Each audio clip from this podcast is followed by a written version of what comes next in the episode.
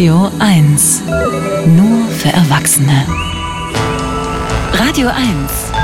Total nett. Online on air. Ja, so, Hefte raus, jetzt wird's ernst. Es geht um BCI. Was bedeutet das? Ja, was ganz einfaches im Grunde. Brain-Computer Interface, also eine Hirn-Rechner-Schnittstelle. Eine uralte Idee, die in den letzten Jahren aber durchaus an Fahrt aufgenommen hat. Nicht, zu, nicht zuletzt dank Elon Musk und seiner Firma Neuralink, die er 2016 gegründet hat. Die Idee dahinter, kurzfristig Hirn- und Nervenkrankheiten besser behandeln zu können. Langfristig aber unter anderem die technische technische Erweiterung des menschlichen Körpers. Das klingt jetzt sehr nach Star Trek, klingt nach Borg und viele Experten aus der Neurologie bezweifeln, dass das geht. Sie halten es aber für gut gemachtes Marketing. Aber Neuralink hat im Mai die Genehmigung erhalten, in den USA klinische Studien am Menschen durchzuführen.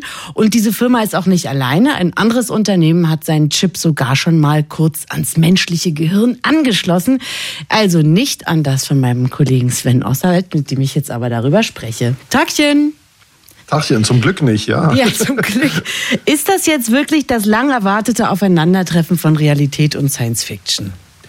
Naja, das hängt ein bisschen davon ab, was man sich von der BCI-Technologie erwartet. Also Mask und Co., die wollen ja das Hirn verbessern und, und das finde ich schräg, uns so die Möglichkeit geben, uns gegen eine zu stark gewordene KI zu behaupten. Also so eine Art Krieg im Kopf, das macht mir Angst. Das will ich nicht. Ja, also das ist Science Fiction zum Glück. Aber ein Brain-Computer-Interface ist schon Realität und die Firma Precision, übrigens 21 von einem der Neuralink-Mitgründer aufgemacht, konnte das bereits beweisen, sehr eingeschränkt, aber dennoch ganz schön eindrucksvoll, wie ich finde. Wie sieht denn so ein Interface aus? Das ist jetzt ein bisschen ernüchternd, also wie ein Tesastreifen mit Leiterbahnen drin. Mhm. so, schon so ein bisschen öde. Das Layer 7 Cortical Interface von Precision ist dünner als ein Haar und äh, wird nicht ins Gehirn operiert, und das finde ich spannend, sondern quasi einfach obendrauf gelegt. Das passt sich dann, weil es so dünn ist, auch der Form eines jeden individuellen Gehirns an. Da bin ich aber ganz froh, dass es nicht reinkommt. Erstmal, dass es nur oben drüber kommt. Und wurde aber das jetzt schon ja am menschlichen Gehirn auch wirklich ausprobiert, ja? Ja, und äh, angeblich schon in diesem Jahr an drei Gehirnen. Und zwar bei Operationen, wo das Hirn eh schon teilweise freigelegt war, weil man muss ja ran ans Hirn, auch wenn man nicht rein muss. Das war bei Patienten, bei denen Tumore im Kopf entfernt wurden. Und denen wurde dann zwischendurch das Interface mal kurz aufs Hirn gelegt. Einer der Patienten war narkotisiert. Die anderen beiden, die wurden äh, wach gemacht, um zu sehen, ob das Interface auch vernünftig arbeitet und was es so kann. Das klingt jetzt erstmal krass, aber Operationen am Gehirn werden mhm. ganz häufig bei Bewusstsein der Patienten durchgeführt, ja. damit bei der OP im Kopf nicht kaputt gemacht wird. Ja, und hat das BCI-Teil denn dann funktioniert? Also gesteuert äh, haben die Probanden jetzt erstmal nichts damit, aber darum ging es im ersten Schritt auch gar nicht. Die Patienten wurden gebeten zu sprechen und äh, die Interfaces haben sofort angefangen, Daten aufzuzeichnen und zwar in nie dagewesener Qualität beziehungsweise Auflösung. Ja? Mhm. Also Elektroden werden ja schon häufiger und schon länger zur Überwachung der Hirnaktivität eingesetzt und die Neurologen, die jetzt bei diesem Experiment dabei waren, die sagten, das wäre der Unterschied zwischen dem Betrachten der Welt mit einer alten Schwarz-Weiß-Kamera und dem Sehen in High Definition. Also also es war, als würde man jemandem beim Denken zuschauen, ihn dabei beobachten. Nach 15 Minuten war der Spuk aber vorbei, dann wurden die Interfaces von den Gehirnen wieder entfernt und die Köpfe zugemacht. Okay, das klingt tatsächlich alles sehr beeindruckend, aber wofür soll das denn gut sein?